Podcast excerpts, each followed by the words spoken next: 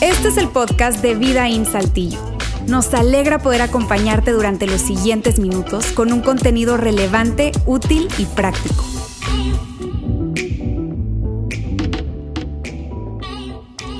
Bien amigos, bienvenidos, bienvenidos a Vida In en casa. Yo quiero agradecerles a cada uno de ustedes por conectarse y especialmente mandar un saludo a todos nuestros campus que están conectados el día de hoy, pero también de forma muy especial, si es de las primeras veces que te conectas, te quiero agradecer a ti. Ya sea que te haya llegado un link o que te topaste con esta transmisión, quiero decirte que nos encanta que puedas pasar unos minutos con nosotros el día de hoy. Mira, estamos en una serie de enseñanzas que titulamos El camino por delante. Y la meta del camino por delante es sencillo, simplemente queremos recordarte que independientemente de lo que estés viviendo, independientemente de cómo hayas cerrado el 2020 y estés enfrentando el 2021, Dios tiene un plan para tu vida. Dios tiene una visión para tu futuro. Y esa es una visión para un futuro bueno. De hecho, te quiero decir que es tan importante para nosotros que tú puedas entender y abrazar esto, porque independientemente que el 2021 se pueda ver tal vez algo borroso, si esto es verdad, tú puedes ir hacia adelante, tú puedes avanzar. De hecho, te cuento, la premisa de esta serie es la siguiente, es no permitas que lo que no sabes te robe lo que sí puedes hacer. No permitas que lo que no sabes te robe lo que sí puedes hacer, porque son tantas cosas las que no sabemos. Pero si en verdad es cierto que Dios tiene una visión para mi futuro y para tu futuro, hay muchas cosas que sí podemos hacer Así que yo quiero que continuemos la conversación que iniciamos la semana pasada con Alejandro. Es una conversación en la que nosotros hablábamos específicamente alrededor de un texto que escribió un hombre llamado Juan. Juan es un hombre que vivió en el primer siglo, era un hombre que era muy cercano a Jesús, uno de sus seguidores, uno de sus, de sus más grandes amigos en verdad. Y Juan escribió una carta que hoy conocemos como el Evangelio de Juan, que es, si quieres, una biografía de la vida de Jesús. Y en Juan 12 hay tres versos que, que hemos estado conversando, empezamos la semana pasada y que hoy vamos a volver a leer. Pero quiero que sepas que algo importante de Juan 12 es que antes de Juan 12 está Juan 11. Y Juan 11 es un momento clave, es un, parteaguas, de hecho, en la vida y el ministerio de Jesús en el primer siglo. Porque en Juan 11 vemos una escena en la que al parecer Jesús llega tarde. Y tal vez tú te puedes identificar con eso, ¿estás de acuerdo? Que, que, que Jesús hay momentos en el que parece que no llega y no llega y no llega y parece que Jesús llega tarde. Por eso para mí es tan importante Juan 11 porque nos da como una perspectiva más amplia, nos permite saber que independientemente de las circunstancias, independientemente que a veces Dios no actúa como nosotros quisiéramos que lo hiciera, hay una visión, hay un futuro y Dios sigue siendo fiel. Así que te quiero contar súper rápido Juan 11 antes de leer estos versos en Juan 12 porque creo que es importante recordarlo, eh, eh, lo que ya hablábamos la semana pasada tres hermanos, una familia de tres hermanos que eran súper amigos de Jesús, Marta, María, las hermanas y Lázaro, el hombre y Lázaro estaba súper enfermo. Mira, estaba tan enfermo Lázaro que de hecho sus hermanas estaban seguras que si no pasaba algo, él iba a morir. Entonces mandan llamar a Jesús y Jesús al escuchar estas noticias de Lázaro enfermo, en lugar de ir inmediatamente, se queda donde estaba. Obviamente las hermanas le llaman a Jesús porque lo habían visto actuar. Ellos sabían que Jesús podía sanar a su hermano antes de que muriera. Él se estaba muriendo. Y entonces Jesús se queda esperando unos días y es hasta después de unos cuantos días que regresa o que llega a, la casa de Lázaro y se da cuenta que Lázaro había muerto. Entonces imagínate, imagínate las hermanas estaban devastadas. Eh, yo creo que de alguna manera estaban también un poco molestas con Jesús porque sabían que había sanado a tanta gente, gente que ni siquiera eran tan amigos de él como ellos sí eran amigos. Y entonces, tú probablemente conoces la historia, Jesús hace el milagro. Porque Jesús había hecho muchos milagros para este momento, pero este fue el milagro, porque Jesús les dice, oigan, llévenme a donde está el cuerpo de Lázaro. Y yo me imagino que todos se voltearon a ver. Y, cuando llegan a una tumba, en ese tiempo las tumbas eran como unas cuevas y había una piedra y les pide, oye, quiten por favor la piedra. Y yo creo que se les abrían los ojos. De hecho, una de las hermanas de Lázaro le dijo, Jesús, pero ¿cómo me pides eso? Ya huele mal. Tiene cuatro días de que enterramos o que, que está aquí el cuerpo de nuestro hermano. Y Jesús les dice, quiten la piedra. Jesús hace una oración increíble a Dios y después empieza a gritar con todas sus fuerzas y le grita, Lázaro, sal de ahí. Y yo me imagino que la gente se quedó viendo y le dice, Lázaro, sal de ahí. Y tú sabes que después empieza a salir el hombre. Yo me imagino envuelto de todas estas eh, eh, eh, telas o lo que le habían puesto para embalsamar su cuerpo y tal vez estaba tropezando y dice, porque dice, ayúdenle para quitarle todo eso para que, para que salga y salió Lázaro caminando. Eso es Juan 11. Es una historia increíble, una de las más espectaculares que yo creo que quedan registradas en el Evangelio de Juan, lo que hoy conocemos como el Evangelio de Juan. Y Juan 12, que es lo que vamos a leer hoy, es, digamos, el epílogo de lo que sucedió. Es la conclusión de esa escena que te acabo de contar, esa escena increíble, en donde vemos tres personas, los tres hermanos, dos mujeres y un hombre, haciendo tres acciones. Y son tres acciones que, nosotros queremos invitarte a que tú hagas este año, no este año, hoy, a partir de hoy. Y, y, son cosas que creemos que nos pueden recordar que Dios tiene un plan para nosotros, Dios tiene una visión para nuestro futuro. Entonces, mira, quiero que leamos ahí en Juan 12, en el primer verso, lo vamos a poner aquí en la pantalla. Dice así, seis días antes de que comenzara la celebración de la Pascua, Jesús llegó a Betania, a la casa de Lázaro, el hombre a quien él había resucitado. Y a mí me parece interesante. Yo creo que Juan está escribiendo esto y está diciendo, no, tengo que, tengo que ser intencional, porque seguramente la gente que está escribiendo esto, que está leyendo esto, va a decir, oye, Lázaro no es el tipo que, que murió. Yo estuve en su funeral. ¿Cómo que Lázaro, el hombre a que él había resucitado? Y, es precisamente lo que Juan quiere decir. Sí, sí, es el mismo Lázaro. Jesús lo trajo de regreso. Y fíjate lo que dice el verso 2. Entonces dice, prepararon, Juan nos cuenta que prepararon una cena en honor de Jesús. Y yo te quiero decir algo, yo no creo que esta fue una cena cualquiera como los asados que hacemos hoy en día en donde hay amigos y todos la pasamos bien. Esta es una cena especial. Probablemente a ti te ha tocado estar en una de estas reuniones en donde pues honran a alguien, ¿no? Tal vez alguien que cumple años, tal vez alguien en la familia, eh, eh, eh, tus padres, tus abuelos que cumplieron 70, 80 años y, quieren honrarlos, o tal vez alguien que, que, se graduó de la universidad o alguien que se está jubilando de su trabajo después de, de, décadas de estar trabajando. Y tú sabes, esas reuniones están a la mesa y la gente muchas veces se pone de pie y empieza a darle unas palabras. ¿Estás de acuerdo? Y no sé si te ha tocado, ¿no? Y vamos a decir unas palabras. Y a veces es muy emotivo todo eso. Pero yo me imagino que esta cena es así, ¿ok? Yo, yo me estoy inventando esto, esto no viene ahí, pero, pero escucha, yo creo que Lázaro seguramente se puso de pie y dijo algo. Y yo creo que hubo mucha gente que se puso de pie y no, no tuvo palabras, o sea, simplemente decían, es que no lo podemos creer. No lo podemos creer, Lázaro, y probablemente volteaban a ver a Jesús y volteaban a ver a Lázaro y decían, no lo podemos creer. Pero imagínate la energía de ese momento. Imagínate cómo estaba la gente, que, mucha de esa gente había estado en el funeral de Lázaro y hoy estaban cenando en una mesa con él. Yo te quiero proponer algo. Yo creo que para mí esta es una pequeña imagen una pequeña fotografía de esa visión que Dios tiene para ti y para mí. Una gran fiesta, un, ambiente increíble, una gran celebración, pero especialmente, especialmente disfrutando la presencia de un hombre como ningún otro hombre. Un hombre que cambia absolutamente todo. Un hombre que trae vida donde hay muerte. Un hombre que trae felicidad donde hay tristeza. Un hombre que trae paz donde hay temor. Y ese hombre se llama Jesucristo.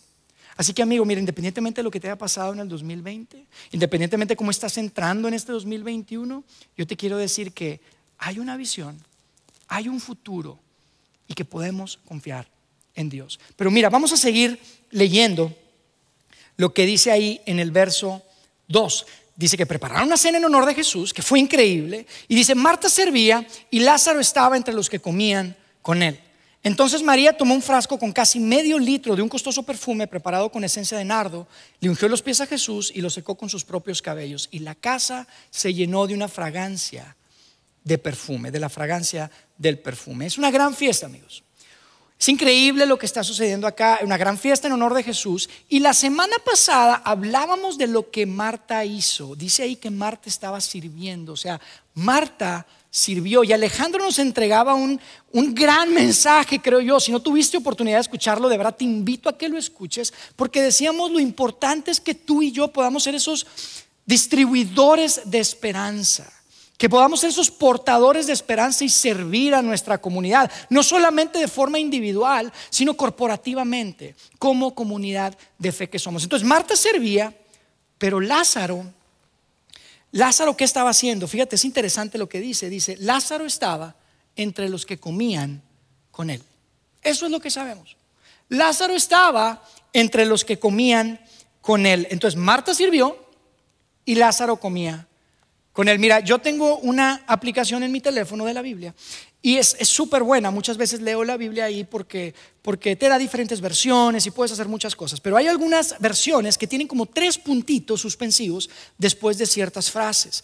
Y justo después de esta frase hay tres puntitos en una de las versiones. Estos puntitos, si tú los tocas, te dan tal vez otra traducción al lenguaje original, otra forma en la que se puede interpretar esa palabra que se escribió en los textos este, antiguos originales.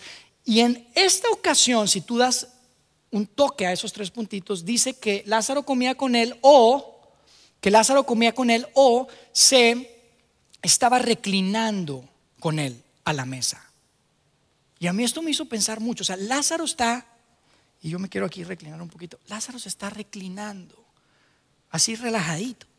O sea, Lázaro está relajadito. Él está tranquilo. O sea, Marta está trabajando, Marta está ahí sirviendo, ella es proactiva, ella quiere ser útil. Y Lázaro, Lázaro está reclinándose, sentado a la mesa con Jesús.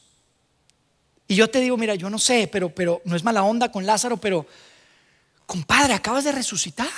¿Qué tal unas metas para tu vida? ¿Qué tal unos propósitos para ir hacia adelante? Y yo te digo algo, a mí me cuesta un poco porque yo sé que no todos somos iguales y que no todos somos, eh, pensamos igual, pero, pero para mí es como que, oye, acabas de resucitar, no tuviste una oportunidad, tuviste dos oportunidades de la vida y lo que estás haciendo es sentado comiendo.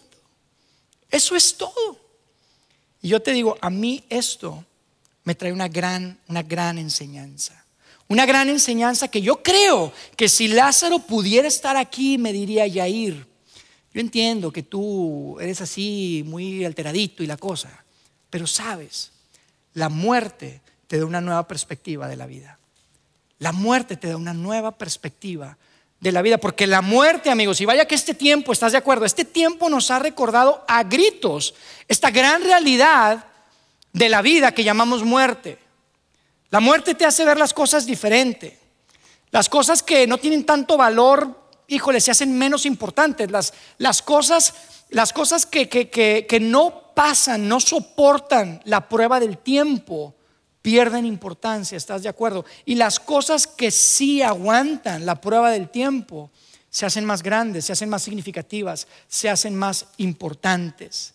Y yo te digo, ¿sabes por qué creo que la imagen de Lázaro esa imagen de Lázaro que queda como la versión 2.0, si quieres, de Lázaro después de haber muerto y regresado a la vida, queda como un hombre que estaba comiendo, sentado a la mesa, porque la muerte te da una nueva perspectiva de la vida.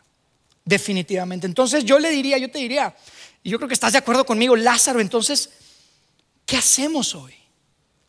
¿Qué hacemos ahora, Lázaro, si tú que ya estuviste ahí, que tú tienes ese privilegio que Ninguno de nosotros tenemos, por cierto. Yo creo que estás de acuerdo conmigo, ¿verdad? O sea, esto de que no, es como que, ah, en el primer siglo, en aquel tiempo la gente resucitaba. No, esto es igual de loco que hoy.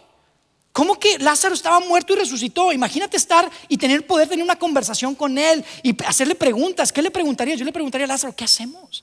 ¿Qué hacemos ahora, Lázaro? Porque de verdad, el 2020, Lázaro fue duro. El 2020 fue uno de los años más difíciles que hemos tenido en generaciones, Lázaro. ¿Qué hacemos hoy? Este 2021, mira, está borroso, no sabemos, la cosa no mejora, sigue estando terrible. Lázaro, ¿qué deberíamos estar haciendo ahora? Yo estoy seguro que Lázaro, si pudiera estar aquí, nos diría sin duda lo siguiente, descansa junto a Jesús, vas a necesitar fuerza para el camino por delante. Yo estoy seguro que si Lázaro estuviera acá y le contamos lo que estamos viviendo y le decimos de la pandemia y todo lo que hemos pasado, atravesado, muchos de nosotros tal vez hemos perdido seres queridos. Lázaro estaría acá diciéndote, ¿sabes qué? Descansa junto a Jesús. Siéntate a la mesa con Jesús. Reclínate en la mesa y come con Jesús. Amigo, descansa junto a Jesús. Yo te lo quiero decir hoy. Vas a necesitar fuerza para el camino por delante. Y la lección de Lázaro es tan importante, amigos, porque esto que estamos atravesando, esto que estamos viviendo hoy en día, de verdad es algo que yo creo que en la historia de la humanidad nunca se había provocado tanta emoción, tantos sentimientos en nuestro interior. Lo que experimentamos es algo que colectivamente, me refiero como humanidad, es algo que definitivamente nunca se había probablemente experimentado, que al nivel de avance que tenemos en la ciencia y todo estemos con esto y, hay un enemigo silencioso y no, y no podemos. No es como decimos, no, en el, 18 también, hace 100 años hubo, sí, no había toda la tecnología que había hoy. Y estamos en las mismas. Nos recuerda tan frágiles que somos, nos causa tantas emociones, tantos sentimientos. Yo te quiero preguntar, porque esto es importante, ¿a dónde estás llevando tus emociones? ¿A dónde estás llevando la frustración? ¿A dónde estás llevando el miedo? ¿A dónde estás llevando esa ansiedad que probablemente llega en momentos como los que estamos viviendo colectivamente como humanidad, y yo sé que cada situación es diferente, pero yo te pregunto, ¿a dónde llevas tus emociones? Y fíjate lo interesante, tenemos un hombre acá, en Juan 12, Lázaro, que sin decir una sola palabra, sin decir una sola palabra nos está diciendo, yo te quiero decir cuál es el mejor lugar al que tú puedes ir. Sin decir una sola palabra nos dice, ¿sabes qué? No solamente te puedo decir cuál es el mejor, mejor dicho pues, te quiero decir cuál es la mejor persona con la que tú puedes estar, a quien tú puedes ir en momentos como los que tú estás viviendo. Yo te quiero decir cómo se llama esa persona, se llama Jesucristo. Así que amigos, hoy yo simplemente quiero aterrizar esto. ¿Qué significa esto de que podemos descansar en Dios? ¿Qué, significa que podemos descansar en Jesús? Yo te quiero proponer lo siguiente.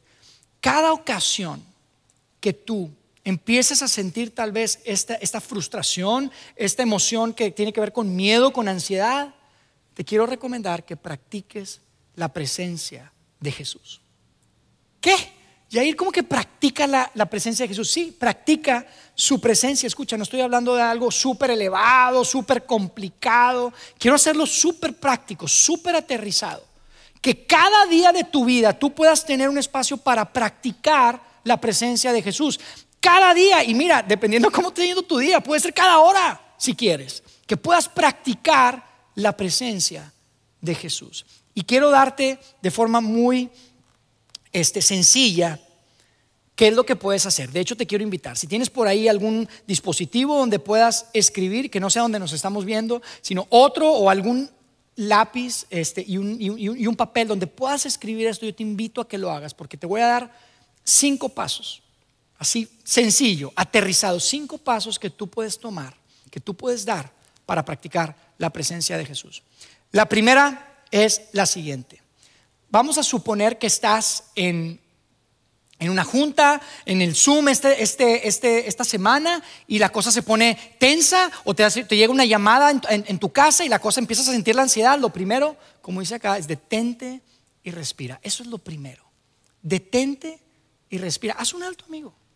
Haz un alto. Estamos llevando los días y cada día que llega trae esa, ansiedad, ese miedo, ese que ir a pasar, esa incertidumbre. Detente. Detente y respira. Concentra, concéntrate y toma control de tu corazón, toma control de tu mente y respira, respiras profundo. Eso es lo primero que tienes que hacer, es el primer paso. Después de que ya te detuviste y respiras, el segundo es, quiero que repitas en voz alta, repite en voz alta lo siguiente, Dios, creo que tú estás conmigo, tu presencia me llena de paz. Y te digo que lo, que lo hagas en voz alta porque quiero que te escuches. Repites esto, Dios, creo que tú estás conmigo. Tu presencia me llena de paz. Y te quiero decir algo, el siguiente paso es importante porque estos pasos que te estoy diciendo no es algo que nos estamos inventando nosotros, no queremos pararnos en nuestras emociones o nuestros sentimientos, queremos pararnos y fundamentarnos en las verdades de Dios en su palabra, queremos fundamentarnos en las promesas de Dios que Él nos dejó a través de su Hijo Jesucristo de forma clarísima. Entonces yo te quiero invitar que como tercer paso tú puedas leer una de esas promesas. Lee Juan 14, 27. Fíjate lo que dice Juan 14, 27. Y estas son las palabras de Jesús. Dice, les dejo un regalo, paz en la mente y en el corazón. Y la paz que yo doy es un regalo que el mundo no puede dar. Así que no se angustien ni tengan miedo. Increíble promesa las mismas palabras de Jesús, escritas para ti y para mí a través de los siglos, para que las podamos leer. Y luego agarras otra. Fíjate lo que dice Mateo 28, 20. Dice, estoy con ustedes siempre, hasta el fin de los tiempos. Amigos, hasta el fin de los tiempos es bastante. Es bastante. Nosotros podemos tener seguridad de que esas promesas son para ti y para mí. Y por eso las vas a leer. No nos vamos a fundamentar en lo que yo sienta o en algo que yo me voy a inventar o que tú te puedes inventar. Vamos a fundamentarnos en la palabra de Dios, en las promesas que Dios nos tiene. Entonces te detienes y respiras. Entonces repites, Dios, yo sé que tú estás conmigo, yo creo que estás conmigo, tu presencia me llena de paz. Lees promesas, te estoy dando dos acá, hay más, pero estas son dos muy buenas promesas que tú puedes leer, las puedes apuntar en una, en una tarjetita o tenerlas en tu aplicación de notas en tu teléfono. Y por último, como quinto paso, vas a repetir nuevamente y le vas a decir, Dios, después de haber leído esas promesas, ahora lo vas a decir con una convicción tremenda y vas a decir, Dios, creo que tú estás conmigo. Tu presencia me llena de paz. Amigos, de todas las cosas, de todas las cosas que Lázaro pudo haber hecho en su segunda oportunidad de vida, de todo lo que él pudo haber hecho en su segunda oportunidad de vida, él, fíjate lo que decidió hacer. Dice, Lázaro estaba entre los que comían con él. No solo dice que estaba comiendo, estaba comiendo con él, estaba reclinado en la mesa con él. Lázaro estaba practicando la presencia de Jesús. Lázaro estaba poniendo en práctica la presencia de Jesús. Esto que te estoy invitando a hacer es lo que estaba haciendo Lázaro ahí.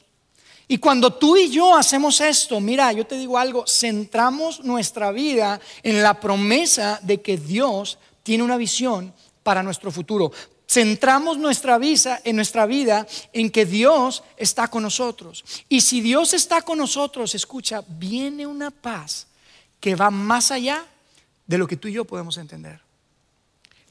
Él es así.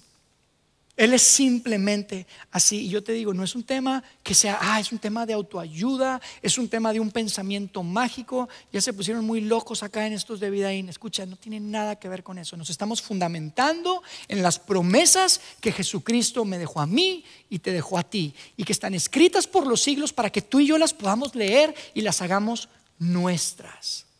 Esto no es de autoayuda. Esto no es un pensamiento mágico. Esto es algo que va mucho más allá. Así que otra vez, y con esto quiero cerrar, amigos, no permitas que lo que no sabes te robe lo que sí puedes hacer.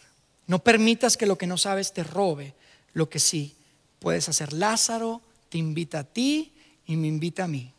A la mesa con Jesús, a reclinarte, a disfrutar y descansar en la presencia de Jesús. Lázaro se sentó y descansó en la presencia de Jesús. Y escucha, cuando tú haces eso intencionalmente, no tienes que esperar a que llegue la ansiedad, no tienes que esperar a que llegue eh, el temor, no tienes que esperar a que llegue esa incertidumbre. Tú te estás adelantando, te estás adelantando esas emociones, te estás adelantando esos sentimientos y estás llenando tu vida, tu corazón y tu mente de paz, de fortaleza y de una esperanza de que Dios está contigo y de que Él tiene una visión para mi futuro y para tu futuro. Y es un futuro bueno, es un futuro bueno. Y podemos tener tranquilidad y podemos tener una paz que va más allá de todo lo que podemos entender. Así que yo quiero cerrar dándoles un par de cosas que, como tarea, como tarea esta semana. Y de hecho, quiero, quiero que empiecen hoy. Son dos cosas que quiero invitar a hacer. La primera tiene que ver con una serie de preguntas que yo voy a poner acá en la pantalla y que quiero que, que, te grabes, que apuntes y que puedas discutir, que puedas, mira, no solo reflexionar en esas preguntas, sino que puedas conversarlas con alguien más. Son preguntas que puedes conversar y, darle vuelta con tu pareja, con tu esposo, tu esposa, tus papás, con tus hijos, con, con tu grupo, si tienes un grupo. Y las preguntas son las siguientes. La primera es esta. ¿Qué viene a tu mente cuando escuchas que Dios tiene una visión para tu futuro? ¿Qué es lo que viene a tu mente? ¿Qué piensas cuando tú escuchas que yo te digo hoy, Dios tiene una visión para tu futuro? Esa es la primera. La segunda es la siguiente. ¿Qué estás dejando de hacer hoy por no saber lo que viene mañana? Y esto es tan importante, amigos. Es una pregunta clave, sobre todo por lo que estamos viviendo. Conversa esto, discute esto, lucha con estas preguntas, platica con alguien más. Sí, está bien que reflexiones y que tengas esa conversación interna contigo mismo, pero yo te invito a que vayas y hables con alguien más y que preguntes, oye, ¿qué será que estoy dejando de hacer hoy? Porque no sabemos qué viene mañana, no sabemos qué es lo que, es lo que nos espera en este 2021. Estamos en las primeras dos semanas, apenas, primeras dos semanas y, poquito. O sea, ¿qué, ¿qué, estás dejando de hacer hoy? La tercera pregunta es la siguiente. ¿Qué puedes hacer esta semana para incorporar, practicar la presencia de Jesús en tu agenda? ¿Qué puedes hacer esta semana para meterlo en tu agenda, amigo? Yo creo que está fácil la pregunta. Esta te la puse como un poquito retórica. Ponlo en tu agenda. ¿Qué puedes hacer? Ponlo en tu agenda. Establece un tiempo en el que tú puedas practicar la presencia de Jesús. Esto es tan importante y de verdad le puede cambiar la cara a este 2021 de frente a este nuevo año que estamos arrancando. Esa es la primera. Te, quería entregar estas y, compartir estas preguntas para que las puedas reflexionar y que puedas eh, eh, discutir y conversar con alguien más. La segunda está muy conectada con esta porque la segunda tiene que ver con tener alguien con quien discutir este tipo de preguntas, este tipo de situaciones de la vida. Y es que estamos muy contentos de poder invitarte a una nueva temporada de grupos online. Estamos justo en esa etapa del año en la que tú puedes inscribirte, tú puedes dejarnos tus datos. Vamos a poner acá una, una liga que está aquí, es vidain.org, diagonal grupos, está súper sencilla. Vas ahí, dejas tus datos, alguien te va a llamar y te va a ayudar a acomodarte en un grupo online. No importa dónde estés, no tienes que estar en alguno de nuestros campus, no tienes que haber ni siquiera, si es la primera vez que te conectas con nosotros, puedes ir ahí, danos tus datos, alguien, te garantizo que alguien te va a llamar por teléfono y te va a, guiar para, para ser parte de un grupo donde básicamente te cuento, un grupo es un grupo de personas que una vez por semana separan un espacio para estar juntos, para conversar, para discutir preguntas como las que te acabo de hacer. Esta es la forma en la que nosotros hacemos iglesia, amigos, porque creemos que es mejor vivir la vida acompañados. Estos grupos están hechos por personas que típicamente están en, situaciones similares de vida, en etapas similares de vida. Y yo te digo algo, para, nosotros esto es, esto es tan importante. Esta es una de las maneras en las que tú puedes dar un siguiente paso. A veces tal vez uno se pregunta, yo me he estado conectando, he estado viendo eso de las transmisiones, pero, pero no sé qué más, qué, qué más puedo hacer. Ve a esta liga, por favor, danos tus datos y te metemos en un grupo online. De verdad, nosotros hacemos comunidad. Tú puedes ser parte de esta comunidad. Y, esta comunidad, créeme, no se trata de que, de que pensemos o creamos que, son que somos mejores que otras personas. Al contrario, entendemos que cuando estamos acompañados, que cuando vivimos en comunidad, podemos tener ese apoyo, podemos tener ese interés de otras personas, esa oración de otras personas que nos van a poder ayudar a atravesar situaciones, aún que sean las más difíciles de la vida. Así que amigo, yo te quiero decir lo siguiente y con eso termino. Dios, Dios está contigo. Dios está a tu favor y Dios te ama. Déjame hacer una oración por ti y continuamos. Padre, gracias. Gracias por Jesucristo. Y no solamente gracias por Jesucristo hace dos mil años, Padre, que, que, estuvo y acampó con nosotros en esta tierra, en el Medio Oriente, sino gracias por Jesús hoy. Gracias porque tu Espíritu Santo está hoy con nosotros y porque podemos practicar su presencia de una forma real, de una forma tangible. Que independientemente que eres un Dios invisible, eres un Dios que eres real.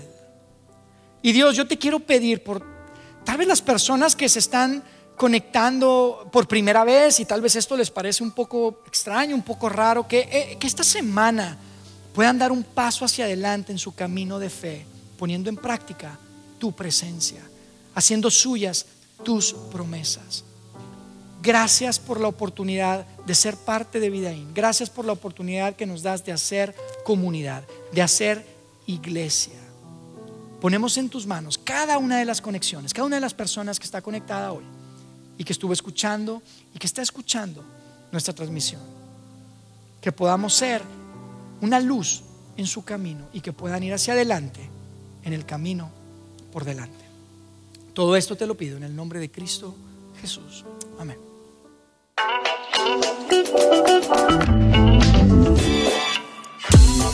Sigue conectado a los contenidos de Vida en Saltillo a través de nuestro sitio web y de las redes sociales.